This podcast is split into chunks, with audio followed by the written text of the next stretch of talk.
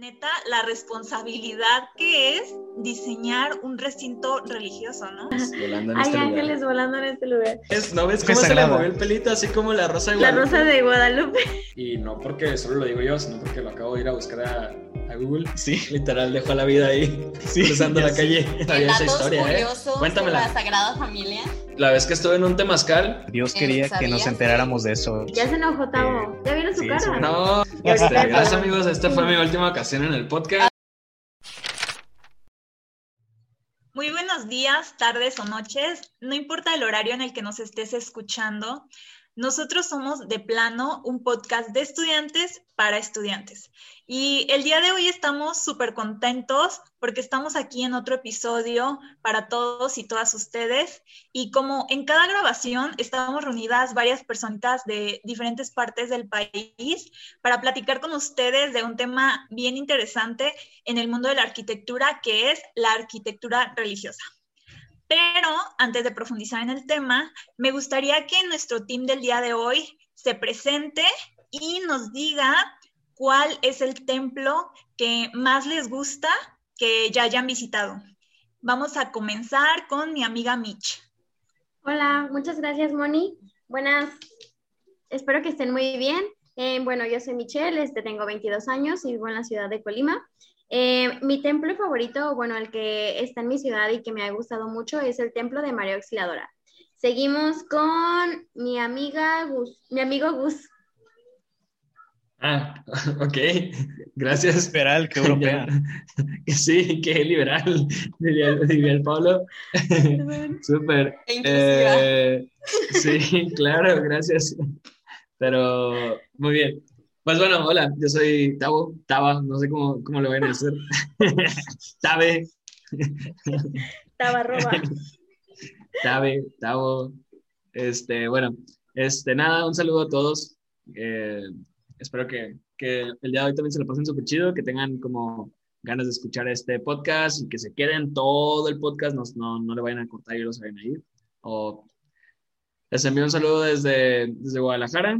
eh, y pues bueno, mi templo favorito, yo creo que, o sea, como, no sé, del que más me ha gustado. Ha habido como varios, pero este creo que sería el de la Basílica de Nuestra Señora de Guadalupe, en Ciudad de México, de Pedro, eh, Pedro Ramírez Vázquez. Así que, pues bueno, ahora voy a pasarle la voz a eh, mi compadre, el Pablo Mendoza, Tabasco. ¿Qué banda? Buenas noches, buenos días, buenas tardes. Un gusto estar aquí nuevamente. Gracias, Tavo. Eh, yo, Pablo Mendoza de Cárdenas, Tabasco. Un saludote para todos. Y mi templo favorito, que más me ha impactado, por así decirlo, es. Yo me voy a. Yo consumo entonces eh, la iglesia que hay en. Bueno, templo, perdón, que hay en Jalpa de Mes, aquí en Tabasco.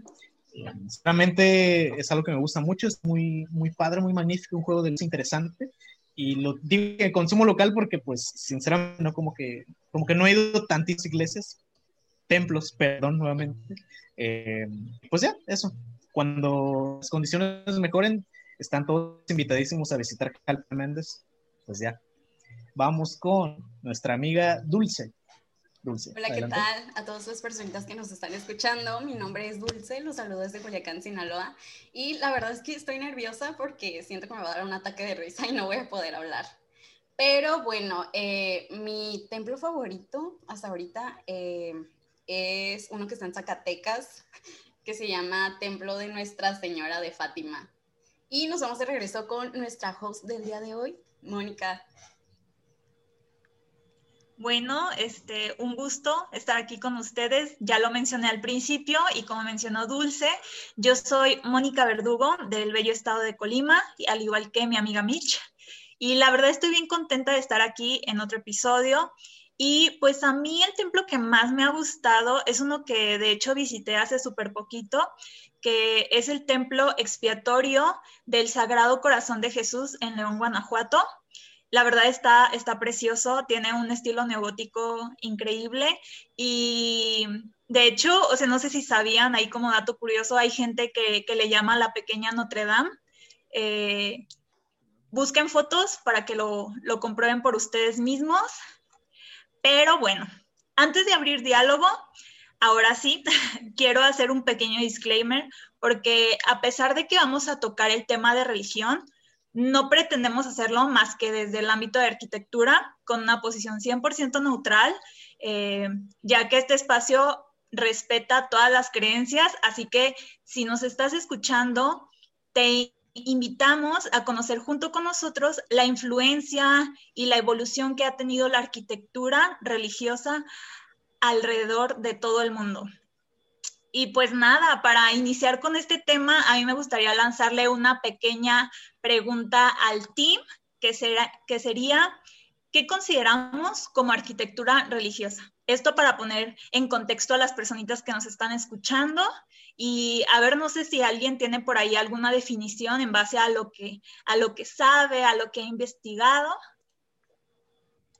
Adelante, Pablo. Nel, te falló, da tu tabú. eh, no le saquen. Yo, yo puedo hablar. Decir. Yo puedo hablar. Adelante, mi okay. Bueno, para mí la arquitectura religiosa es, a, es aquel como espacio, edificio de culto en el que las personas van a reunirse y adorar a, a, a, su, a su mayor, o sea, como a su adoración, podría decir, a un dios, a, un, a, una persona, ajá, a su deidad, a una persona que es no sé si es una persona, algo que ellos creen. Entonces creo que por esa, por esta razón es que los templos o, ajá, los templos o estos, este tipo de edificaciones son llamativas, grandes, con muchos ornamentos, en la que todas la, las, las, comunidades, o en, este caso la iglesia, este, se reúne, se reúne y que al inicio, pues cuando la construyeron tenía que ser algo, algo como súper espectacular o algo muy grande, algo llamativo, para que las personas se sintieran como, como parte de ella, ¿no? O sea, un lugar donde pudieran hacer, este, rezar, un lugar de culto, de reunión, casi todas en, en, en las ciudades, las, las iglesias son como, son, son el edificio más, más importante, incluso sé que hay, no sé, no sé, no sé en qué estado ahorita, no recuerdo, pero que tiene que ser, no, no tiene que haber un edificio más, más grande que la iglesia entonces tienen que respetar esa altura. y creo que es algo como también muy importante porque eso quiere decir que, que es como que tiene que ser lo más, ¿no? Este, este edificio, este edificio central donde generalmente se ubica en el, en el centro o en, en, la plaza central donde todos se reunían. Y para mí es eso, un, un lugar de culto que tiene mayor significado, mayor significado en el urbanismo también de las ciudades.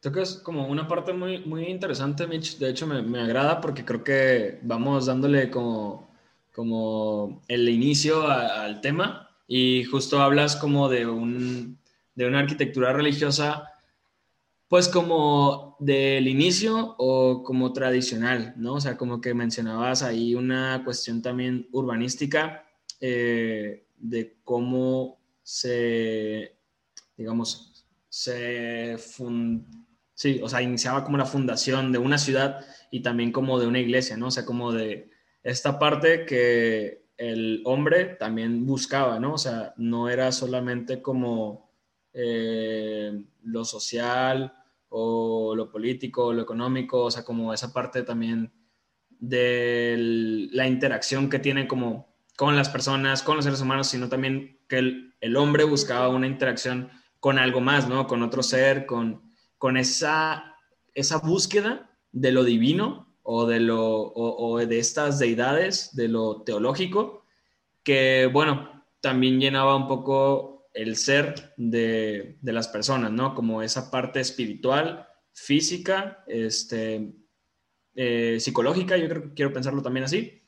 Eh, esta era como una muy importante. Entonces, eh, me, gustó como lo que mencionabas, porque justo sí, eh, hablas como de, de, estos templos, de estas edificaciones, de esta arquitectura que, que, inició, ¿no? O sea, como dentro de la historia y que era un, un ente como importante, un hito importante arquitectónico en, en toda la ciudad, ¿no? En las ciudades.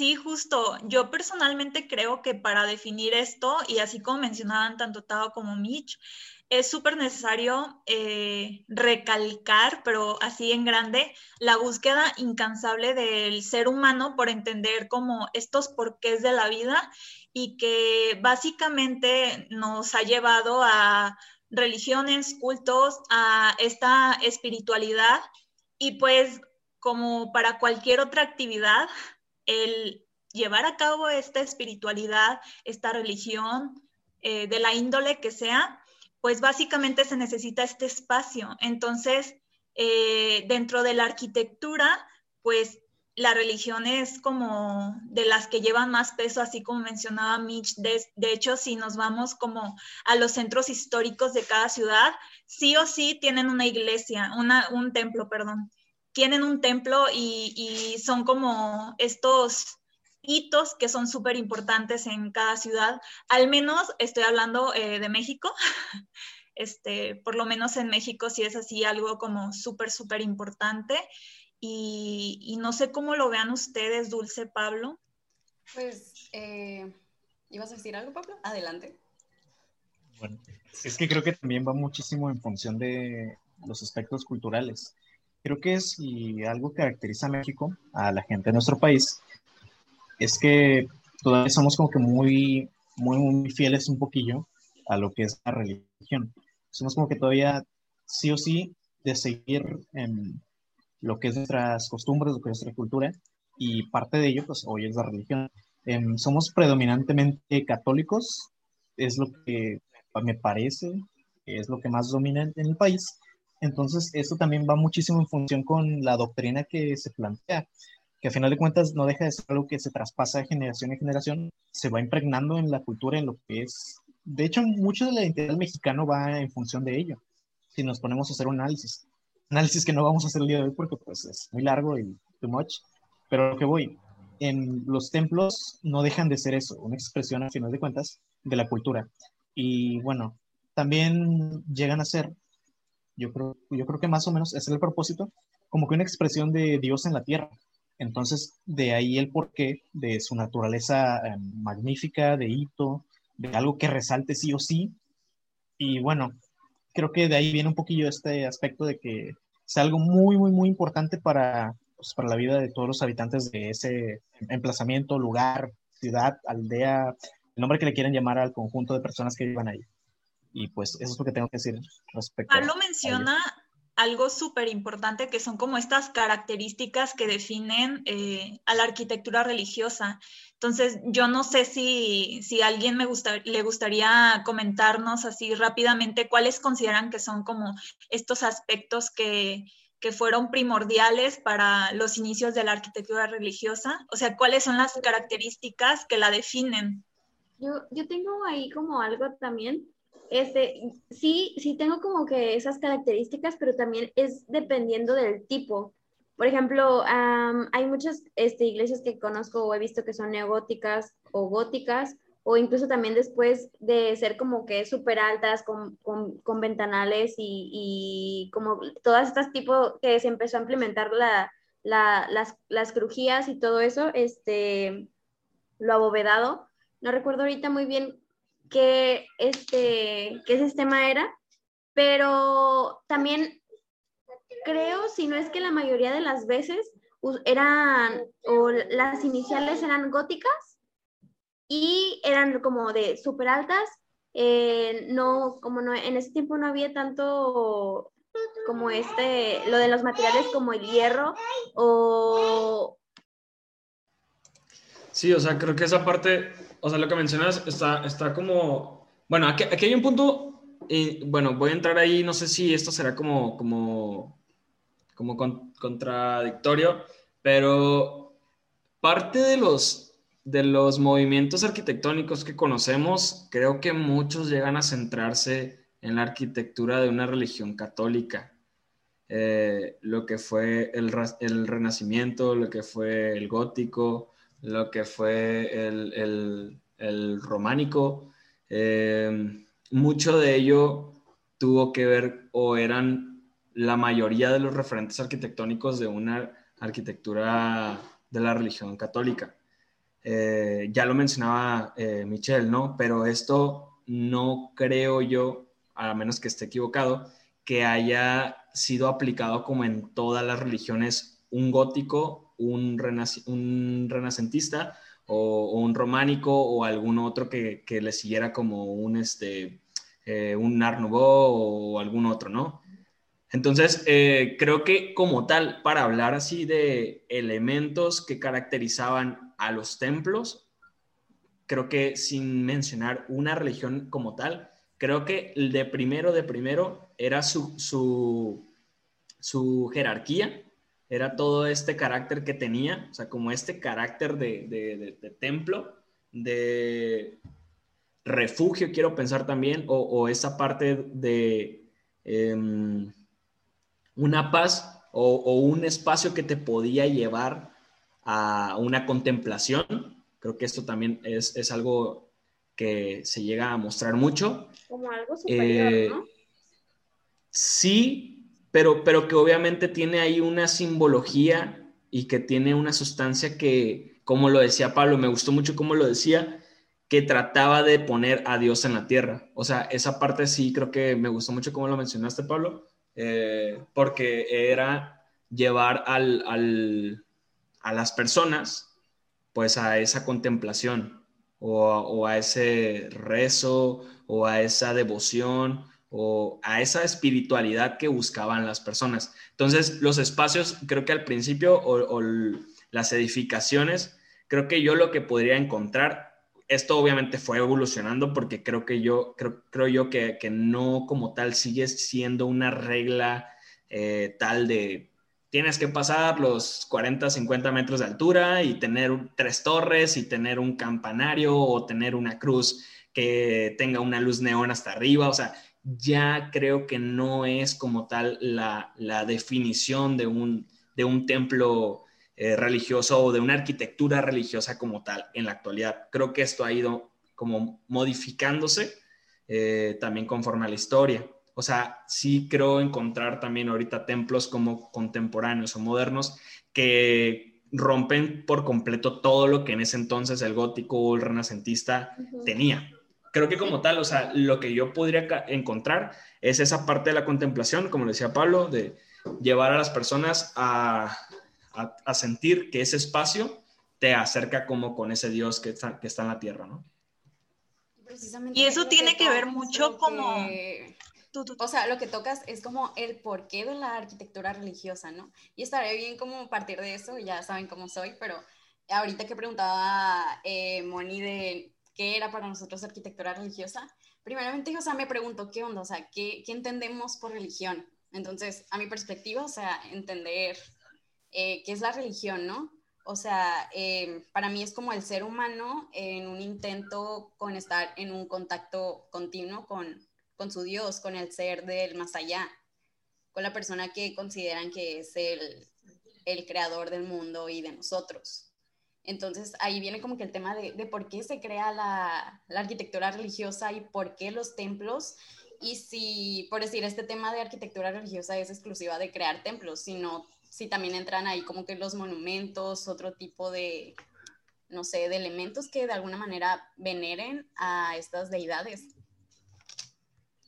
Em, va a decir un amigo de la Mayano que, que, se va, que siempre suena como bien mamador, pero la religión como tal, sí, sí estaría como bueno mencionarlo, y no porque solo lo digo yo, sino porque lo acabo de ir a buscar a, a Google.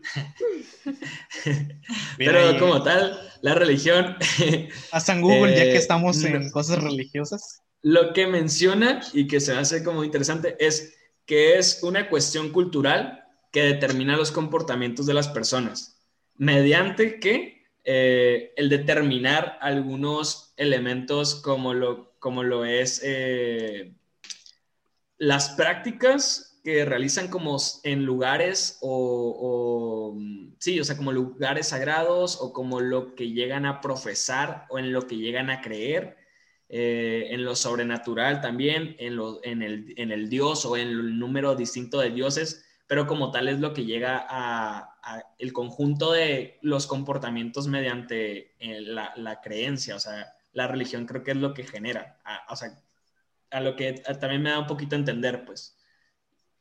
No sé los demás. Es también como lo que dicen de, bueno, no sé si, si entre mucho, pero es como tu estilo de vida, ¿no? Porque ya estás creyendo en algo, ya estás siguiendo una práctica, o sea, también, igual que en la arquitectura, o sea, La religión, en, la religión en la arquitectura es igual como en el comportamiento de las personas, dependiendo del tipo o de qué, no sé, en este caso, tipo de religión o rama de la religión, o, ajá, tipo de religión sea, es cómo te vas a comportar o qué tipo de arquitectura puede llegar a ser, ¿no?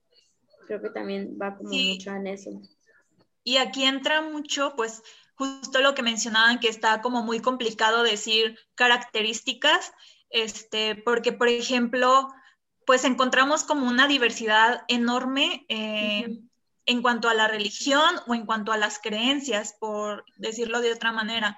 Porque, por ejemplo, si nos vamos a, este, a los inicios de la historia, o sea, los egipcios, por ejemplo, que tenían sus pirámides, yo creo que eh, desde ese punto podríamos mencionar que, que, es parte de la arquitectura religiosa, porque ya tiene toda una creencia y sigue como estos este, lineamientos en base a los ritos o a las prácticas que tenían ellos.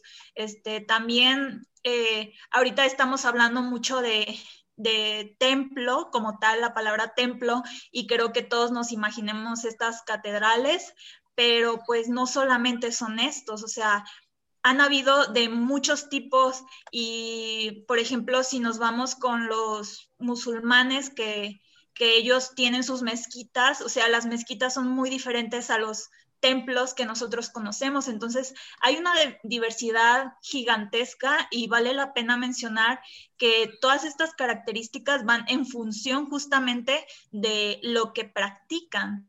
Entonces, este, yo creo que podríamos, podríamos como mencionar o hacer mucho hincapié en esto de que la arquitectura religiosa básicamente se va a definir por la creencia a la que se le esté llevando a cabo. Fíjate la práctica, como lo comentas, tal cual, o sea, perdón Mitch, pero, o sea, y me hace mucho sentido porque igual también como que regresando un poquito a, a, mis clases de historia, recuerdo que se mencionaba mucho el, como la narración del, del, del rito o del culto, o sea, se mencionaba hasta cuando, cuando analizábamos plantas arquitectónicas de templos, eh, no específicamente como de una religión exacta, como ahorita no, no, no, la, no la, recuerdo, pero sí mmm, traigo ahí como un poquito las ideas que se mencionaba hasta el espacio que se le designaba a cierto grupo de fieles o de congregación o de comunidad. O sea, recuerdo que hasta el, templo o, esta edificación se solían como el programa arquitectónico o el, o el las áreas, los espacios que estaban ahí como en esa, en esa planta, estaban ya designados para, cierta, para cierto rito, para cierto culto. O sea, se pensaba, la, arquitectura no dejaba de, cumplir con la necesidad de ese rito, pues. O sea, creo que eso sigue siendo como básico. Eh, se, se terminaba por conformar todos estos espacios por esos ritos o por esa actividad que tenían, pues. Y claro, se le agregaba todavía un simbolismo, que creo que esa es la parte que llega a cambiar muchísimo y que nos hace encontrarle este carácter arquitectónico a esta, a esta arquitectura. Sí, de hecho, es justo lo que, lo que acababa de recordar, o sea, que todo cumple una función. Al, al, final, la arquitectura siempre va a estar cumpliendo con una función que realiza o estas prácticas o ejercicios o costumbres, tradiciones que llevan el ser humano o sea, yo creo que, que, va mucho en eso, o sea, va siguiendo, o sea, no creo que hayan edificado un, un templo con ciertas características si no cumplían las necesidades que ellos tenían.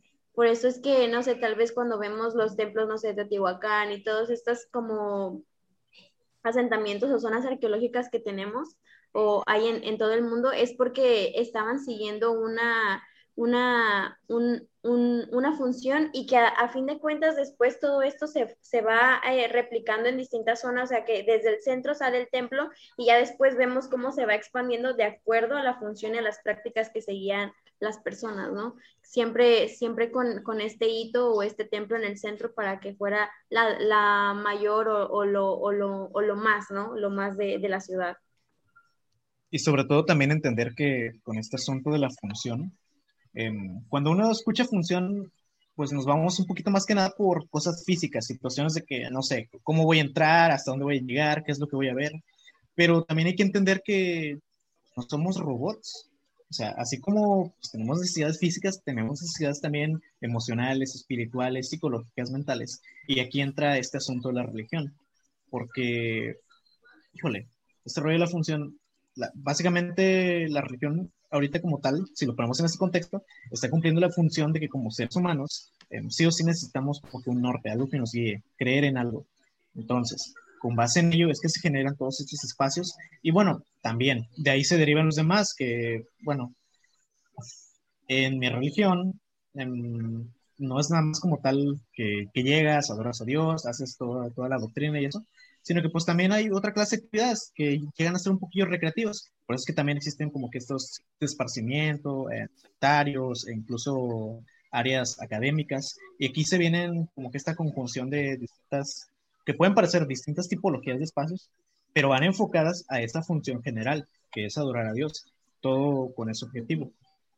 Y bueno, esto a lo mejor ya es como que mucho, lo que voy a decir ahora, como que algo muy conceptual o medio a lo mejor, pero lo que me gusta un poquito de los templos es que van de la mano también con la doctrina que se maneja, al menos. Durante mucho rato los templos fueron como que, bueno, sí o sí tienen que ser por su propia naturaleza, como que una muestra de magnificencia de hacer las cosas acá bien, con, con el corazón prácticamente, de dejar el alma ahí y comercial. Y si no, pues ahí tenemos a Sagrada Familia de Gaudí. Pero lo que voy, em, sí. Literal, dejó la vida ahí, cruzando la calle. Oye, tranquilo. pero F, F Sagrada, F Blanca. Él no inició esa, ese templo, ¿no? Por lo que sé. Híjole, no sé si quieres. Fue como la tercera persona. No me sabía esa historia, ¿eh? Cuéntamela. La Sagrada Familia. ¿Texto? ¿La estudiaste? ¿La estudiaste? ¿eh? Obviamente. Muy ¿Cómo bien. que no ven, cómo que no miran videos de cómo va la construcción? Eh, no, pero un amigo fue hace dos años, lo mandamos para que nos fuera a decir cómo iba y regresó. No, es que, creo que, es importante porque eh, tiene, es que tiene una historia curiosa. O sea, este templo se crea a través de, ya ven de la era de, ¿cómo se llama? la revolución industrial. Después de eso se creó como que una problemática con, no sé, con la sociedad, donde perdieron como su espiritualidad, por así decirlo. Entonces hubo un arquitecto que creo que se apellida Bocabella, María Bocabella, si no me equivoco. Si me equivoco, corríjanme. Ustedes lo pueden googlear. Yo no, lo busco. se ve el reflejo en mis ¿eh? lentes. Ajá, ahorita mismo lo busco. Entonces, él es el que inicia con este templo con la, con la intención de recuperar a sus ciudadanos. Eh, pues pasaron muchos años, creo que él le quiso pasar el proyecto a otros arquitectos, pero como que decían, no, es mucha chamba. Entonces, al final terminó por dándoselo a Gaudí, que tenía 31 años y en ese entonces era como alguien que estaba muy activo. Y pues, wow, acabo de buscarlo y tiene razón Dulce, no me sabía esta historia, ¿por qué nos vendieron una farsa? Eh, sí, mira, dice que Francisco de Paula del Villar y Lozano eh, fueron este arquitecto que arrancó con el edificio de la Sagrada Familia en 1882. Interesante, no me lo sabía. Bien ahí, ¿eh? Una inspiración divina. Dios eh, quería que nos enteráramos de eso. Sí, e, es la revelación del día de hoy. Dorime. Pero ya retomando el tema, ¿cuál era el tema? El ah, estaba contando la, la, palabra estaba inspirado, estaba iluminado. Híjole, e, F blanca porque... ¿No ves, pues, ¿no ves cómo se le movió el pelito así como la rosa de Guadalupe? La rosa de Guadalupe. Sí, estaban Aguas, banda. Y esta rosa blanca, y esta F blanca. Por eso ahora su y esta F, F, color blanco. Y esta F, F blanca. blanca. Dios mío, no puede ser. Nos adaptamos a la temática, amigos. Claro que sí. Bueno, eh, eh, lo, lo, que estaba pensando diciendo eso era que, que, me gusta un poquito este asunto de cómo la conceptualización se manifiesta en los espacios.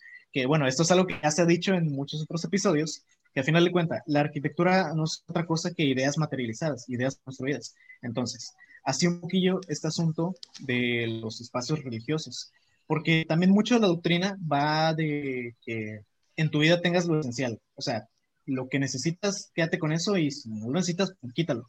Y así, y así el asunto con los espacios, al menos en todos los elementos que están ahí, tienen una razón de ser. No es nada más porque, ah, no, es que se ve bonito. No, aguanta. Eso tiene un significado que va de acuerdo a la doctrina. También incluso elementos estructurales están ahí por una razón. Ojo, que también, bueno, esto mm, yéndonos más que, ahí me golpeé, estoy yéndonos a los, a, las, a los templos en antiguos, en contrafuertes. la guarda, güey. sí, ya sé, es como que, tranquilo Pablo con lo que vas a hacer. Pero sí, esto re, yéndonos a los templos antiguos en contrafuertes y todos esos elementos estructurales, que sí, o sea, no son nada más ornamentales, sino estructurales y también se les da un simbolismo. Em, y también me gusta un poco, no, me gusta mucho, perdón, este aspecto de que dejar el alma ahí, de darlo todo por, por el proyecto, por, la, por el edificio, por el templo, porque también va un poquito con Storytime, con, yo lo asocio así, con el asunto de Caín y Abel. Caín y Abel, pues los dos hermanos, todos recordamos qué rollo, ¿no? Pero uno de los dos lleva su ofrenda y Dios le dice, oye, ¿qué es esto? Al otro le dice, tú muy bien ahí, excelente Abel, me encanta. Y Caín, en un arrebato de, enojo, de odio, de coraje, pues agarra y mata a su hermano. Ah, celo, eso. Le, da F en el chat a su hermano y pues ahí todo el hermano. Lo funa. Pero justamente así. Y, justamente yo lo asocio de esa forma, de que si vas a hacer, vas a encargarte de eso, de, proyectar un, un, templo, estás haciendo, digamos, estás haciendo la materialización de los sueños de la comunidad. Entonces tienes que ser sí o sí súper así, genial, bien, top, porque al final de cuentas es una ofrenda para Dios, de alguna forma. Y creo que es ahí es cuando entra lo de lo que nosotros creemos, ¿no? O sea, creemos en un ser superior, entonces queremos para que pues nos trate bien el ser superior cuando muramos, pues queremos como complacerlo, ¿no? Aquí está donde entran todos estos sacrificios y ofrendas que, que, que le, en su tiempo se llegaron a hacer, ¿no? Uy, ahí también entra como que un tema, un tema curioso del sentimiento religioso. Y obviamente esto influye en las obras que se hacen arquitectónicamente hablando, porque el sentimiento religioso es un poquito conflictivo, si se dan cuenta. Es como en parte admiración y al mismo tiempo temor a un ser superior. o temor a que te pase algo malo y que no puedas, algo así, ¿no? También es Sí, es como temerle, no sé, es temerle algo a lo desconocido. Bueno, yo no sé en sus religiones.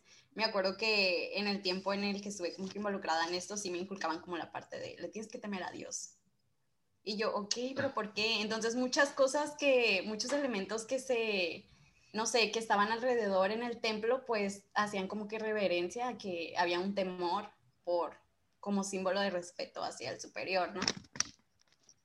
Es que también va en función precisamente de, bueno, mejor dicho, los espacios van en función de estas creencias, de estas ideologías, al menos. Una época en la historia en la que los templos se proyectaban de esta manera para que tú como ser humano te sintieras chiquito, inferior, acá de, híjole, tengo miedo. ¿Por qué? Porque era la idea. Ajá, exacto, estás entrando a la morada del ser superior. Tú no eres... Pero esperen, ¿de dónde nace eso? Por decir, aquí en México, ¿cuáles son los inicios de la religión? ¿Se acuerdan? Clases de historia. Eh, sí, se menciona, bueno, este se menciona según, según Wikipedia, la escaleta de, plano podcast Wikipedia, nos mencionan que en 1500, 1523 más o menos, o sea, de hecho, eh, ¿Cuánto se cumplió? Bueno, no recuerdo cuántos años se cumplieron, pero sí que lo está diciendo, pero lo está leyendo. No, no, no estoy leyendo. Vean mis ojos. Trampa. Este, no, no, no. Pero sí se supone que, o sea, esto viene con, con la conquista. Eh, 1520, 1521, 1523, por ahí. Es cuando se menciona que se edifica la primera iglesia. O, perdón, perdón, el primer templo. Eh, para los mexicanos, que ya lo mencionaba Pablo, o sea, para los mexicanos se supone que de hecho se celebra. Eh, es que. Bueno, es que a lo que quiero ir es que el hecho de, o sea, los que nos conquistaron, obviamente, aquí españoles, ¿no? o sea, nos introdujeron como que esta religión, ¿era la cristiana o la católica? La cristiana, ¿no? Cristianismo, sí. Ajá, entonces en su introducción por esta religión también como que inculcaron el miedo a los indígenas para someterlos por, los españoles, ¿no? Por, ser ellos como un ser como, pues, venir de otro lado y que te dieran órdenes, o sea, es que en, realidad nos trataron como esclavos. Entonces, eso, eso también creo que tiene que ver mucho o hace mucho clic en que tengamos ese temor a un ser superior. Incluso, o sea, no nos vayamos como a la iglesia o a un ser santo, simplemente cuando nuestros papás nos regañan, ese, ese mismo sentido de superioridad que tenemos o que la mayoría de las personas dicen, no manches, pues es, un, es alguien más que yo, entonces yo me, me reservo, ¿no? Ya cualquier... Eso, es lo que yo creo que voy, también... Voy a darle un giro, voy a darle un giro... Con, ah, perdona esto, perdón, Moni.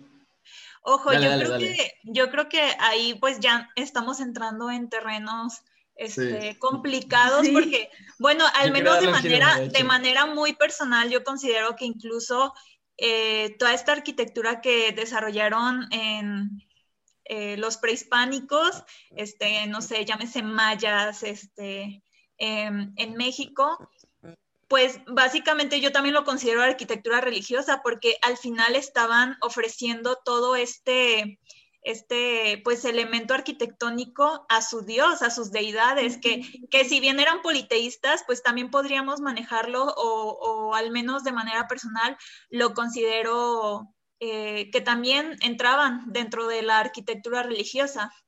Pero bueno, chicos, este, antes de continuar, nos vamos a ir a un pequeñito corte. Está súper buena la plática, así que no dejen de escucharnos y nos vemos en un ratito. Aquí quédense. No olviden seguirnos en arroba de plano guion bajo podcast en Instagram y de plano podcast en Facebook para más contenido del podcast. Además de seguirnos en nuestras redes sociales arroba Conea México en Instagram y Conea México en Facebook, donde podrán encontrar toda la información de nuestras actividades, talleres y conferencias, así como las últimas noticias que Conea tiene para ti.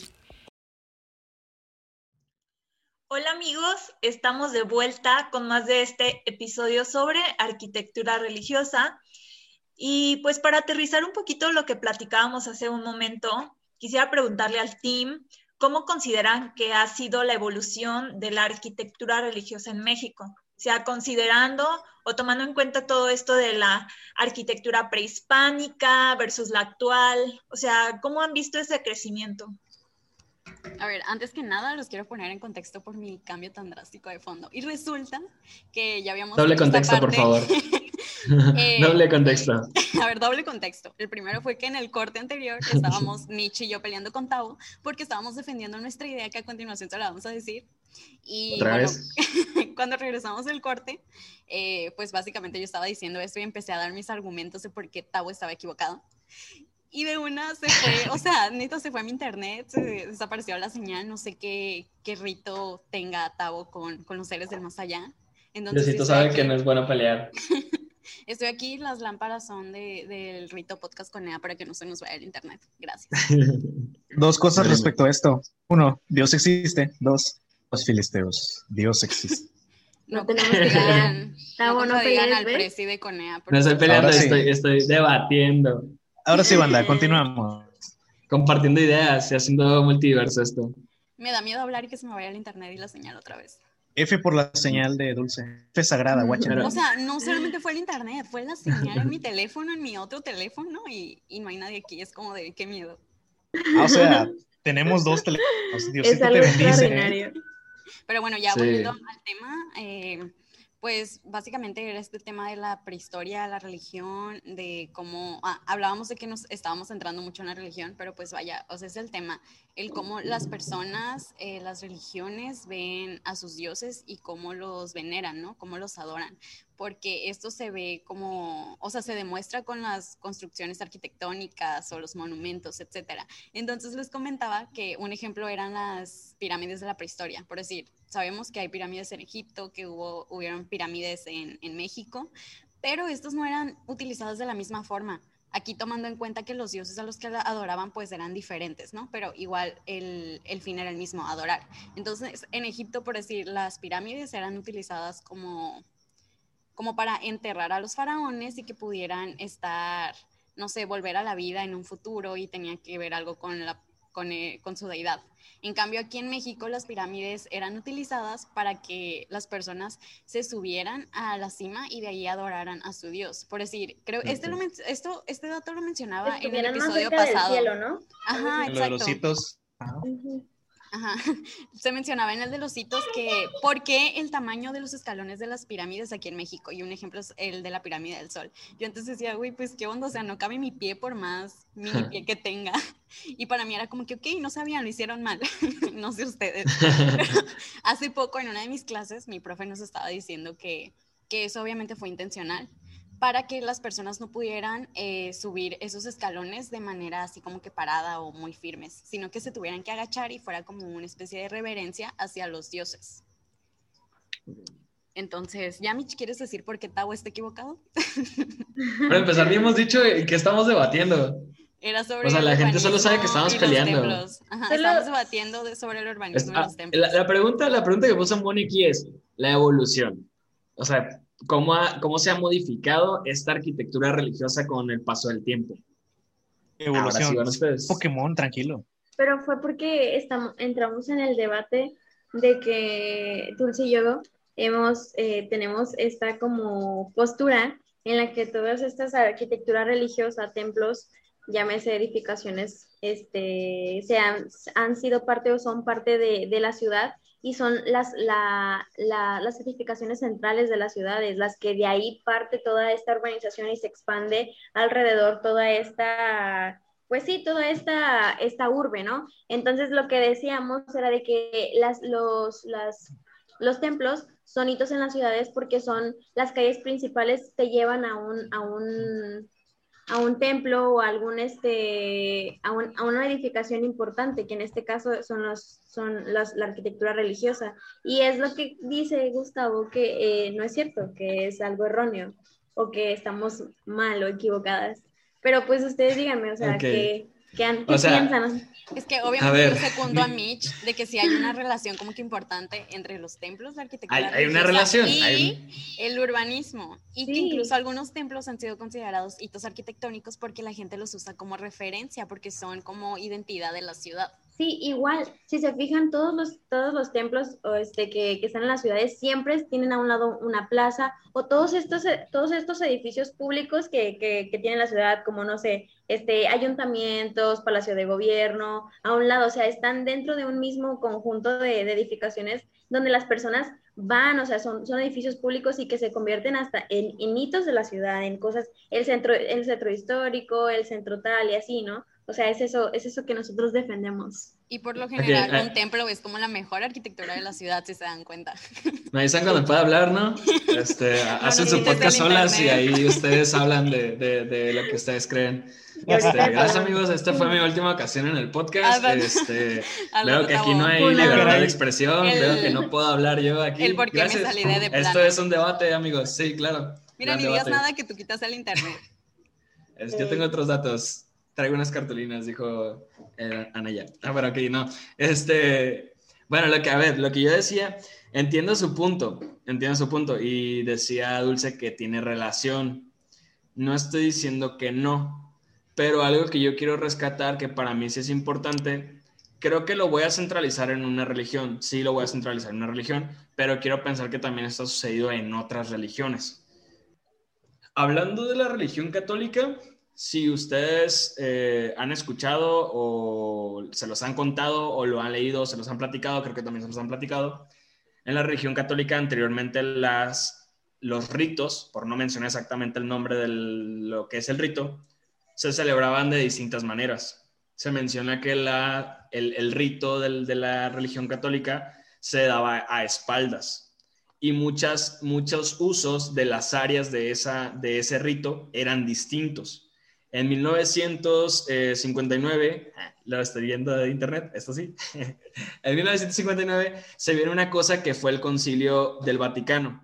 Esto lo realizó en ese entonces, pues el que es la suma, o el que era la, la suma, así como cabeza de todo lo que era la, la religión católica, que en ese entonces era el Papa Juan XXIII, que vino a hacer una modificación del hacer de este rito estoy centralizando esto solamente en una, en una religión, ya lo sé, perdón para todos los demás, pero esto vino a modificar los usos de todas las áreas o la función, servicios que daba este, este espacio arquitectónico, este hito arquitectónico. Sí, se ha modificado, creo que su, su quizás estética, sus eh, elementos arquitectónicos, como han ido modificándose también los sistemas constructivos. Eso no estoy diciendo que no, pero para mí, que creo, creo, creo, creo, que también el, hacer de los ritos, que volvemos a lo mismo, ya lo decíamos hace rato, cumplen con una función, no deja de cumplir una función la arquitectura,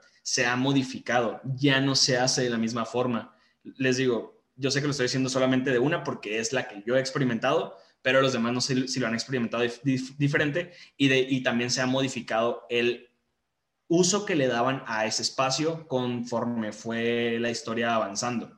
Esa parte para mí creo que sí es como sumamente importante por seguir con esta parte, con esta cosa de el, uso que le dan las personas quienes hacen el rito y quienes van a ese rito.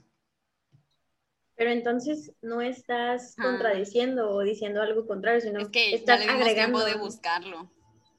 Pero ahorita lo hubieran, no, no, no, están mal y les voy a demostrar. A lo que voy es que no estás Es que ustedes se fueron al urbano, ustedes se fueron al urbano, o sea, para mí no es solamente el urbano, o sea, está chido, sí, pues, pero, pero yo siento que no, no solamente, es que, es que a ver, sí, hablabas tú, Mitch, como de estas catedrales que tienen como grandes emplazamientos y tienen como... Eh, toda como este tipo de templo tradicional, ¿no? De las dos torres y que son estas misiones que también hasta, no sé, combonianos, este, mm, eh, franciscanos estuvieron también como edificando, que es lo que conocemos como, y también Moni lo decía al principio, y, estoy centralizando en una religión, pero es la que tiene más como, bueno, como tiene más fieles o seguidores aquí en México, que era también lo que preguntaba Moni, pero hablaban como de estos centros históricos que, bueno, se vuelven los sitios arquitectónicos de las, de las ciudades, ¿sí? Que estamos hablando como de estos templos católicos. Sí, eran edificados de una cierta forma con ciertos elementos arquitectónicos, pero aún así, eh, les digo, se viene como una modificación muy grande para este tipo de templos en específico en 1959, con esta, con esta cuestión del Concilio Vaticano, que modificó por completo el cómo hacían las iglesias y actualmente ya no se edifican con esos espacios o con esas áreas que antes se tenían. Ok, sí, estoy, miren, yo la verdad voy a actuar de referee. Creo que ambas partes tienen razón, o sea, eh, simplemente complementaron la información de una muy buena manera. Así que creo que ambas partes están hablando de esta evolución, o sea, cómo se ha manifestado eh, la religión, la arquitectura religiosa en, nuestro país, ¿no? O sea, por ejemplo, esto que mencionaba Mitch, de cómo eh, en, pues en la cuestión urbana, la importancia que tienen los templos, al menos para nosotros como mexicanos, es como, pues, seas católico, seas cristiano, seas de la religión que seas, si tú vas a algún estado de México, sí o sí vas a pasar por el centro histórico y sí o sí te vas a terminar tomando una foto en la catedral del estado. O sea, y, aquí podemos ver mucho esta importancia y, justo esta evolución que, que obviamente en la historia, así como menciona Tavo, o sea, ha sido sumamente importante cómo se ha llevado a cabo eh, la religión o, cómo, de qué manera ha evolucionado también la religión.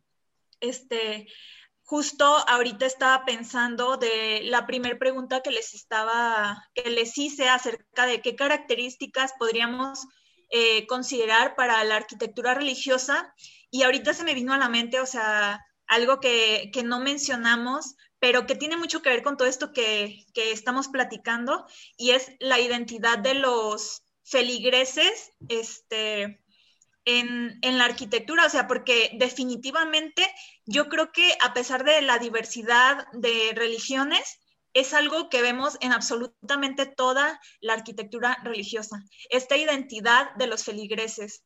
Y sí o sí se va respondiendo o, se, se, ejecuta el, el edificio en base a esto. Bueno, yo, yo quisiera hacerles como una pregunta y justo va en función de todo esto que estamos hablando. Eh, para ustedes, eh, sabemos la importancia que tiene la religión, este, justo pues en esto. Eh, para ustedes, ¿de qué manera podrían definir la importancia que se le ha dado a la religión en el mundo? O sea, yo por mi parte, no sé si se entendió muy bien la pregunta, pero por mi parte quiero comentarles y es, es un hecho que quiero, que quiero decir.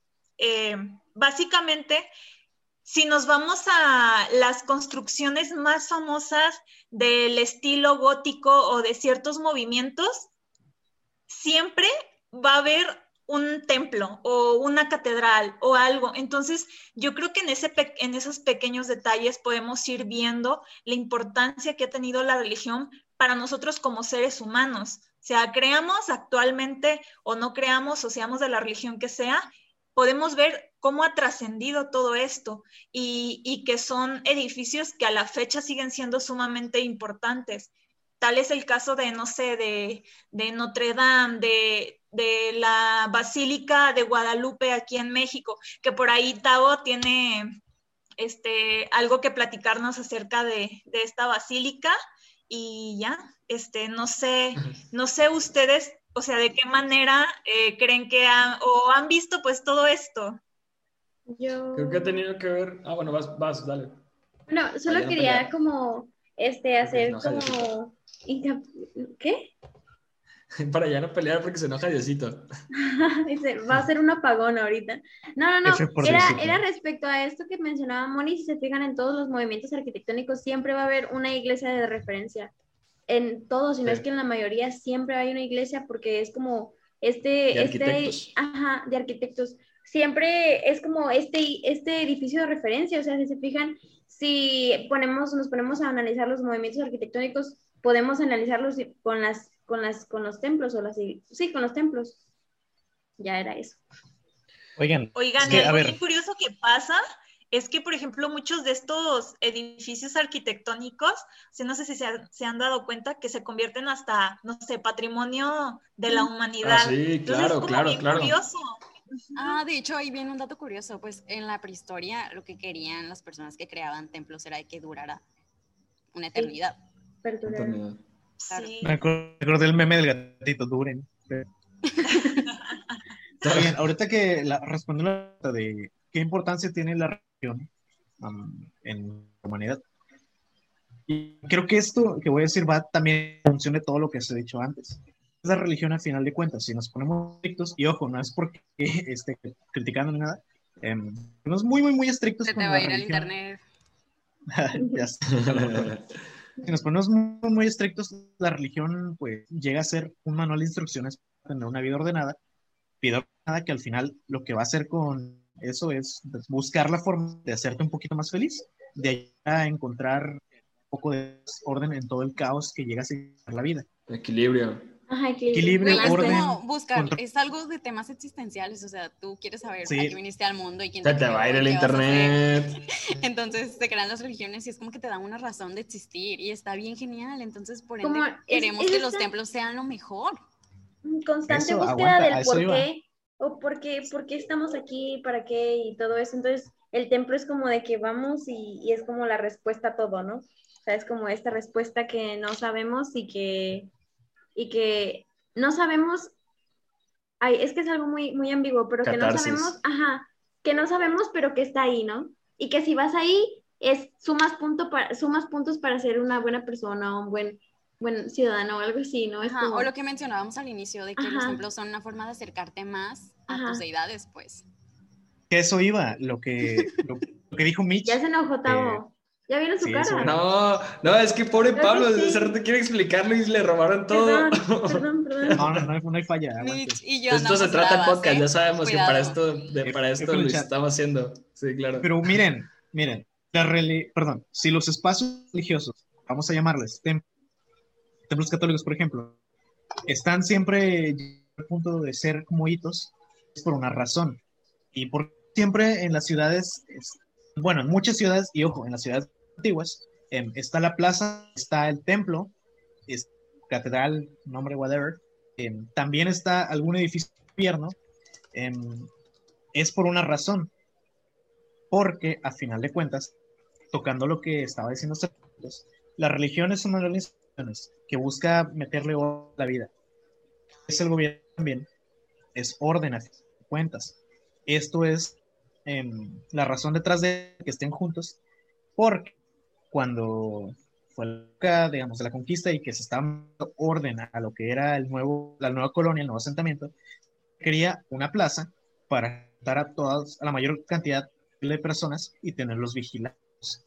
Entonces, si tú los tienes en la plaza, por ejemplo, tú como ves, ah, ok, aquí están, hacen esto, eh, se mueven a tal lugar, los convocas me acordé de las...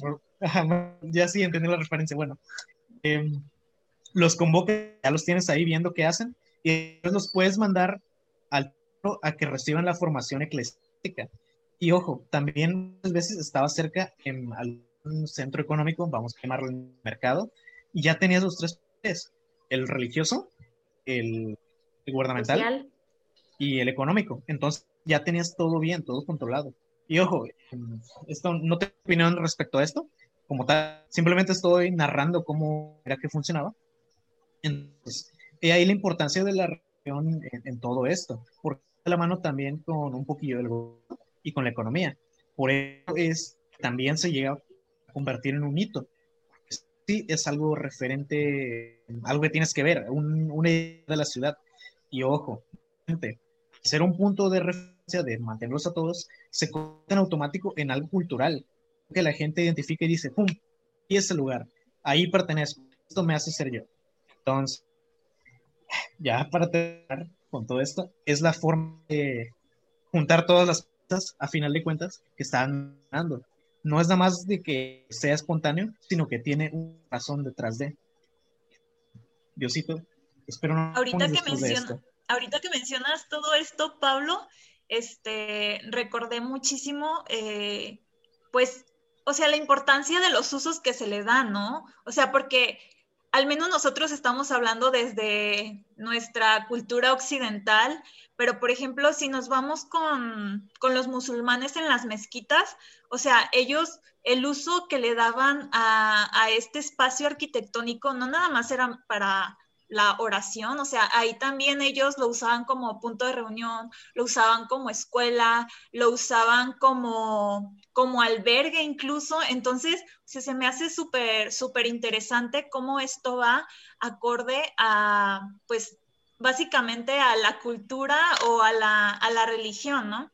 Y, y ahora quiero tocar un tema porque, aunque va a parecer que estoy sacando un poquito eh, la plática hacia otro lado, pero yo creo que aquí podríamos mencionar, o no sé ustedes cómo ven, la grandísima eh, labor que tiene el arquitecto o la responsabilidad que tiene un arquitecto actualmente para desarrollar este, eh, de la mejor manera un proyecto que interprete los ritos, la identidad, la cultura de esta religión que, pues, en teoría o aquí, este, como lo menciono, pues va, va a proyectar, ¿no? O sea, no sé ahí si ustedes tengan algo que decir. Por ahí, antes de empezar, estábamos platicando con Tavo acerca de un, un, este, un representante que tenemos aquí en México, que, que tenemos en México que ha sido muy importante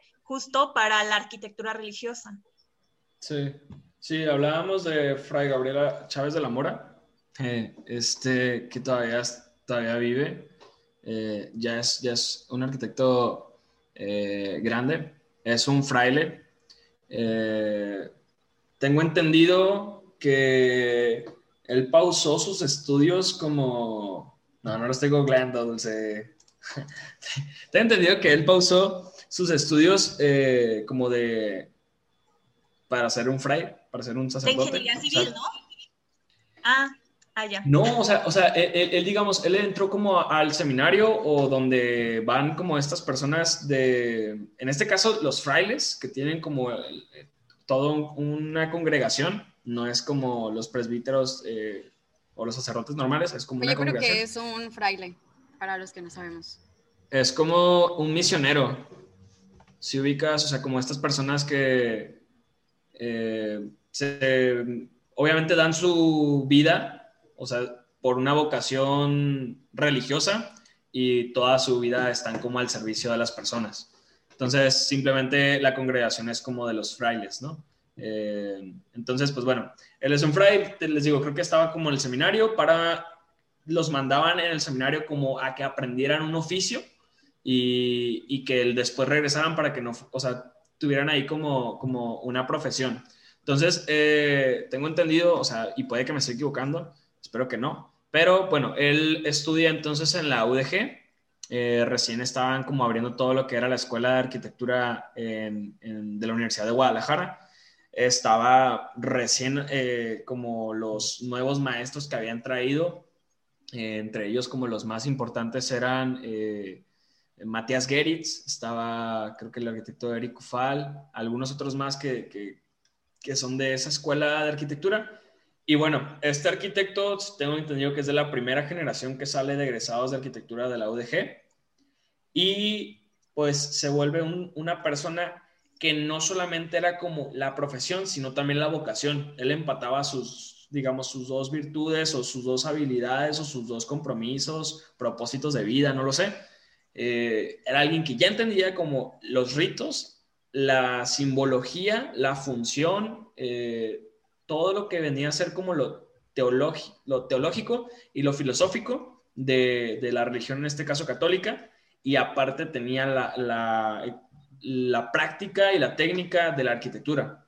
Entonces empieza a desarrollar pues muchísimas obras arquitectónicas eh, religiosas, entre ellas como la más importante que ya lo decía al principio, pues es la Basílica de Nuestra Señora de Guadalupe en Ciudad de México junto al arquitecto eh, Pedro Ramírez Vázquez y otros arquitectos más.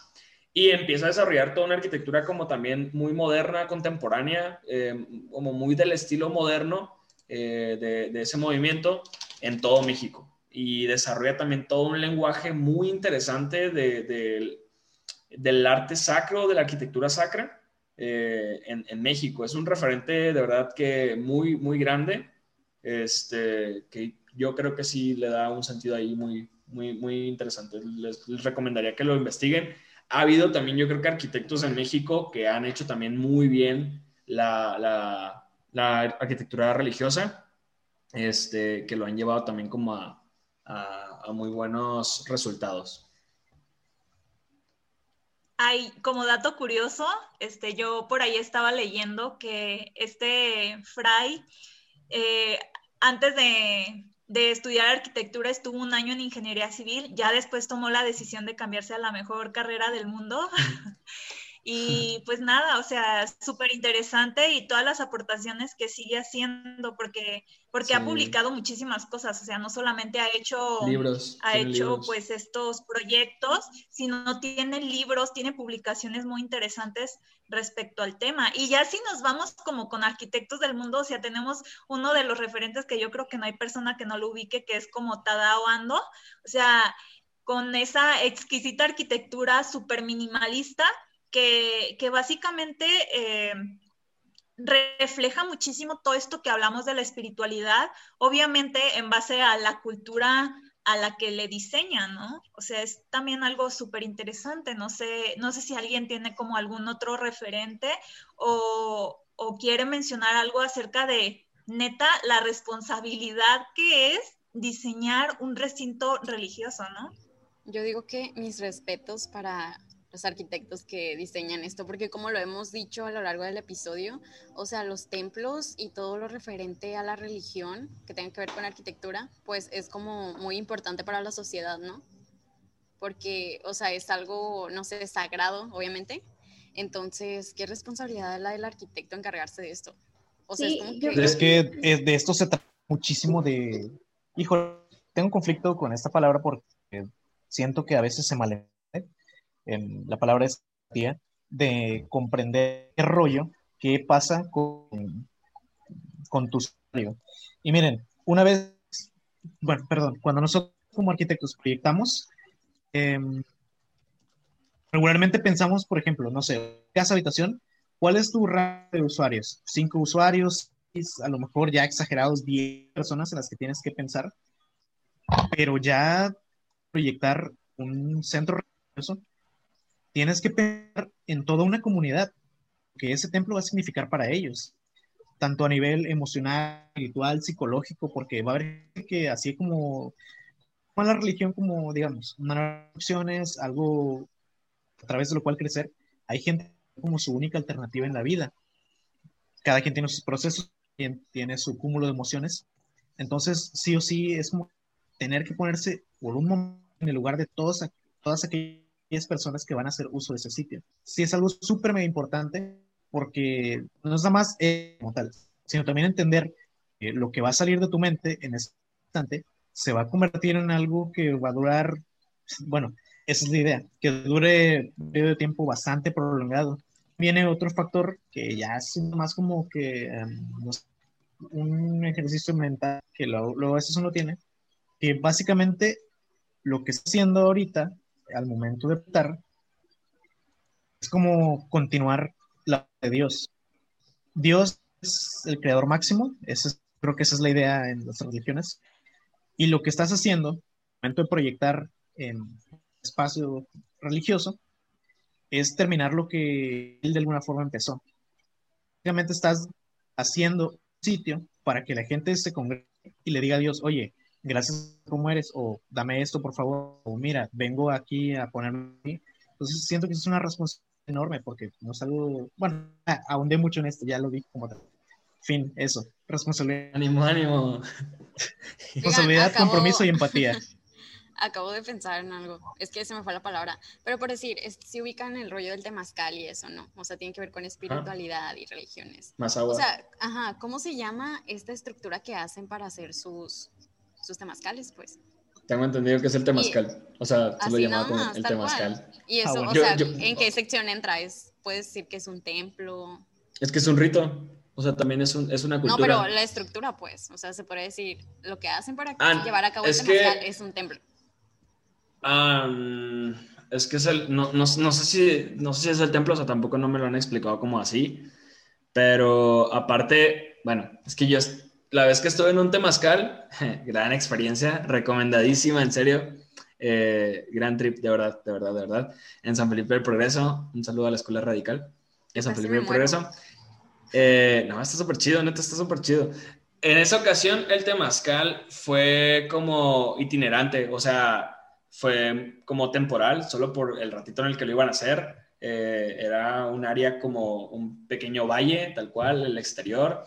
Eh, eh, creo que estábamos como en la tierra.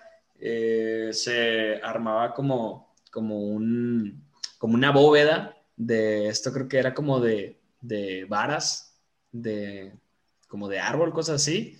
Y lo tapaban, tengo entendido que con unos tepetates, creo que se llaman. No, estoy mal bueno, pero sí, es como, como una cosa que usan allá, que es como un tapete, pero está como tejido de, como de palma o no sé de qué es. Y bueno, la cosa es que tiene que estar todo oscuro, adentro pues solo se deja un, un orificio muy pequeño que es como la portita, como si fuera una cueva. Y pues esto es como una cuestión así circular, una planta circular, por así decirlo. Eh, en esa ocasión era muy grande, los que entrábamos éramos como unos siete, ocho a lo mucho, y en medio iba como el fuego, ¿no? Que era lo que te generaba como lo del temazcal. Hay todos unos ritos, hay unos cantos, eh, tiene sus etapas también, o sea, como tiene su como cronograma, o no sé decirlo así, ¿no? Lo van marcando, está interesante. Pero igual hay de otros materiales, ¿no? O sea, puede ser de barro, de piedra. En algún momento, o sea, o sea, en algún momento me llegó a ver cómo, bueno, alguien me mandaba fotos de cómo estaban construyendo uno. Y yo así como que qué chido, pero se me olvidó, no sé si el nombre es un temazcal o tiene un nombre. O sea, por ahí los que nos están viendo, si saben, no nos ignoren, escriban en los comentarios. Lo más seguro es que sí tenga nombre y nosotros estemos mal. Y el temazcal solo sea el puro rito. Ajá. Recuerden que somos estudiantes. Yo quería mencionar, o sea, por no dejarlo ir y porque yo sí soy muy clásico, vuelvo a escuchar aquí la voz de Jackie Lobato diciendo que modernito. Eh, yo sí soy muy, muy clásico porque eh, yo soy muy fan del Renacimiento, del movimiento, de, sí, de toda la etapa del Renacimiento. Y hay arquitectos que no podría dejar de mencionar en esta cuestión de la arquitectura eh, religiosa. Tenemos a Brunelleschi, tenemos a Miguel Ángel, eh, que, se encargaron de, muchas, de muchos templos y muchos también elementos que se desarrollaron toda la mayoría como en lo que fue Roma, lo que fue eh, Venecia, lo que fue Florencia, eh, grandes cúpulas que son como históricas y que son también referentes arquitectónicos y justo es ahí donde vemos como la delicadeza y la fineza, así que le metieron todo lo fino que, le metieron a, ese, a esas obras arquitectónicas. Eh, se habla, bueno, hay un libro por ahí, creo que por aquí lo debo de tener, me gustaría pararme y enseñárselos, pero creo que voy a hacer mucho rollo. Eh, hay libros en donde hablan de esa relación que había entre el arquitecto y estas asambleas que encabezaban a la religión. O sea, esto también ha tenido una, una historia interesante. Hay una historia muy interesante que hay que, bueno, investigarle de esta esta cercanía que hay entre el arquitecto y estas cabezas de, las religiones, que eran los que siempre entonces les encargaban o les encomendaban esa tarea a, las personas o a los arquitectos, mejor dicho, perdón. Eh, cúpulas de templos que han tardado años en hacerse. Eh, una de ellas, y tiene historia, decía, ya, ya lo decía Pablo, dejaban toda su vida en esas cosas solo por un elemento arquitectónico y que en ese momento era muy complicado por los pocos sistemas constructivos que habían, como lo que era esta, esta cúpula de, de, Florencia de, que, que, lo hizo Brunelleschi. Este, por ahí hay como una gran historia, yo recuerdo que, que lo llegué a, a leer, eh, muy interesante. El arquitecto siempre ha estado como muy cercano, o ciertos arquitectos han estado muy cercanos de todos estos eh, asambleas de, de las religiones, pues. Entonces también tiene ahí mucho que ver. También tiene mucho que ver esto que mencionas en el arte, ¿no? O sea, las pinturas, todo eso que, en, en, conjunto con, con, las edificaciones llegó a hacer mucho empate con, con, con, este tipo de edificaciones, como las pinturas adornaban las paredes, todo eso, que incluso hasta estas mismas pinturas llegan a contar una historia que es la historia de hasta la misma, el tipo de religión, ¿no? Y que y que es, son, son elementos, como, como mencionaba en una de las preguntas, esta Moni, ¿qué características este, tiene la arquitectura religiosa? Una de ellas podría, o es esa, o sea, las pinturas o que, que, que se reflejan. Es, es algo también. O sea, creo que es un tema demasiado extenso. Y, pero, de hecho, hace poco hablábamos, ah, perdón, hace poco hablábamos de la arquitectura underground y hablábamos que los arquitectos no solo, no solo proyectaban las casas, sino también el mobiliario. Justo mencionas algo bien interesante, que el arquitecto cuando hacía esta, esta arquitectura sacra, no solamente era el, elemento arquitectónico, la estructura, sino también esos eh, murales, esas pinturas. Después también, hace rato, este, decía Mónica también de esa identidad que tenían los feligreses con, estas, eh, con estos elementos arquitectónicos hay uno que en especial, que en especial a mí también me agrada mucho, que creo que tiene también como una identidad muy característica de ciertas zonas, porque esta se presentó en ciertas zonas aquí en México, que es el churrigueresco o el barroco. Y también tenemos muchas eh, edificaciones de estas eh, en cierta zona también como centro-sur de, de nuestro país, que creo que se dieron más en esas partes y que tengo entendido que también eh, fue una expresión muy grande de quienes construían estos, estos elementos. Súper interesante, la verdad. O sea, como mencionaban por ahí, es un tema súper amplio y muy rico en historia, en cultura. Entonces, este, yo creo que para ir concluyendo un poquito, o sea, creo que todos estamos de acuerdo en que, pues básicamente la arquitectura religiosa es todo un mundo y que quizá vale la pena como darle este reconocimiento porque, pues como mencionábamos, es una gran labor la que, la que tiene o es muy grande el peso que tiene la arquitectura religiosa en, en el cómo se sobrelleva este, esta, este rito, esta religión y demás. No sé si alguien más tenga algo más como para ir cerrando un poquito.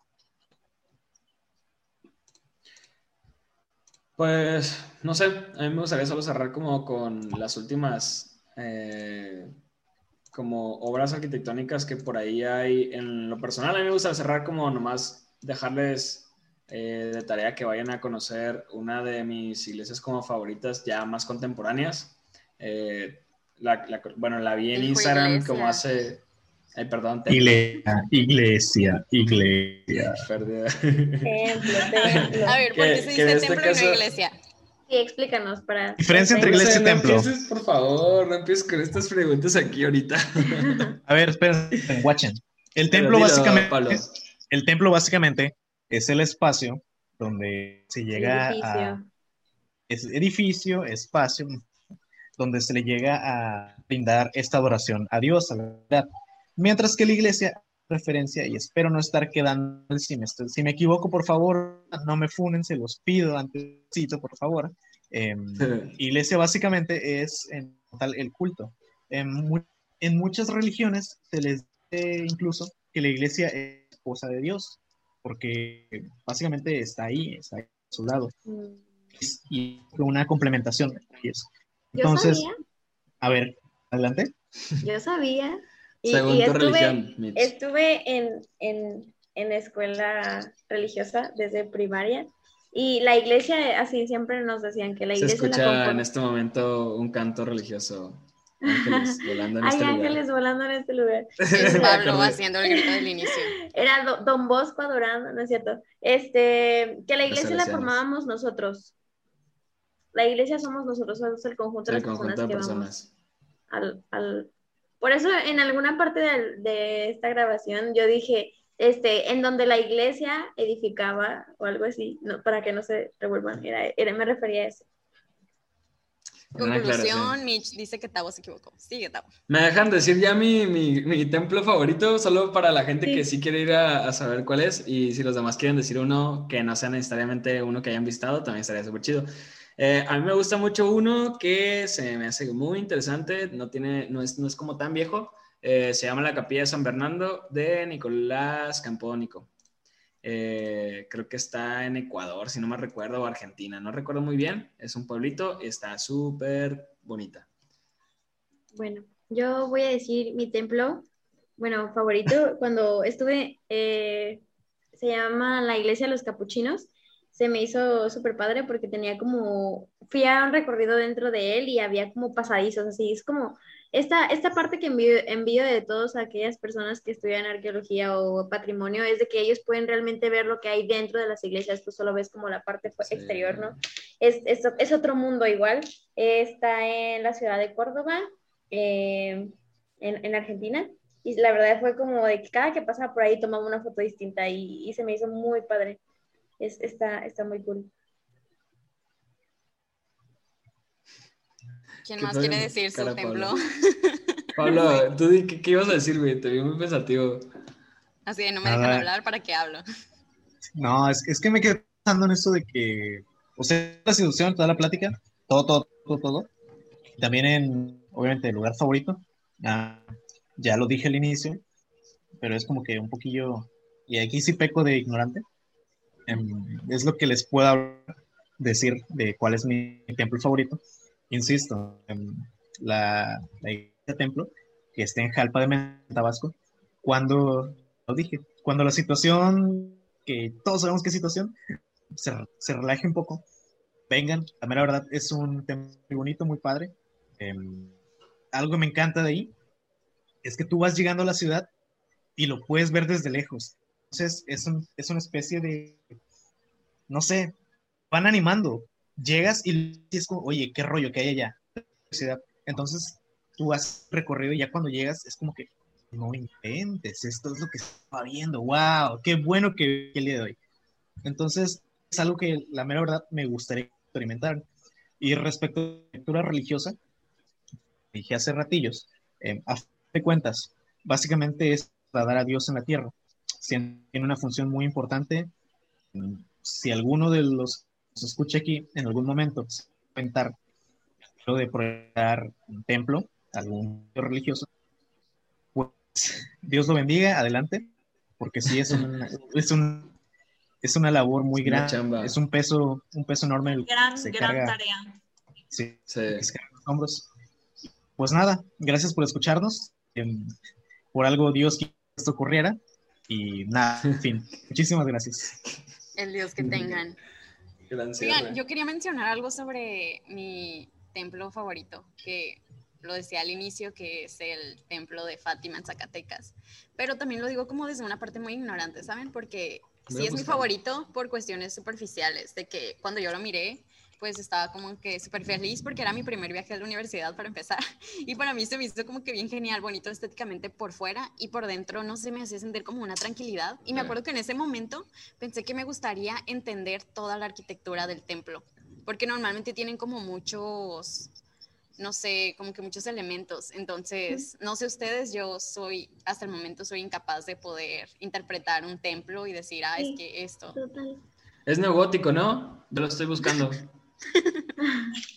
No, esperen, yo quiero decir un No, no comentario me falla. de, lo que, de lo que dice, de lo que dice Dulce. Ah, Es que hay muchos Siempre elementos con hay- significados, eh, perdón, Mitch, hay muchos elementos no, con no. significados muy específicos y te quedas así de amigas hoy. Wow, qué detallazo. Ya, Mitch, vas. Ay.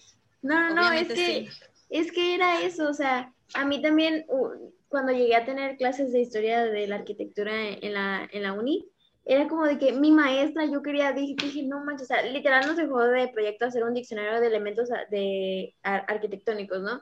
Y pues la mayoría, o sea, yo me acuerdo que dije, no, pues voy a, este, una iglesia gótica, y había un sinfín de elementos de- donde la maestra los decía como si nada, yo, yo a duras penas que voy, que iba al templo cuando, antes de la pandemia, eh, y decía, no, pues que esta es una, es una columna, rosetón, no sé, y así, ¿no? Y empiezas como que yo me ponía, escuchaba la, la misa, obviamente, pero me ponía como a titarar, identifica los elementos, ¿no? Pero son demasiados, hay, hay, y estos son a veces como iglesias que tienen menos elementos que otros, pero es muchísimos, muchísimos elementos, la verdad, súper, yo mis respetos a la maestra Minerva, eh, la verdad es que se sabía todos, todos, todos, todos, todos, y es algo que, que a mí se me hace como muy cool de que puedas realmente saber identificar todos los elementos y saber de, este, de qué procede cada uno, porque hasta cada elemento también llega a tener esta parte de la historia.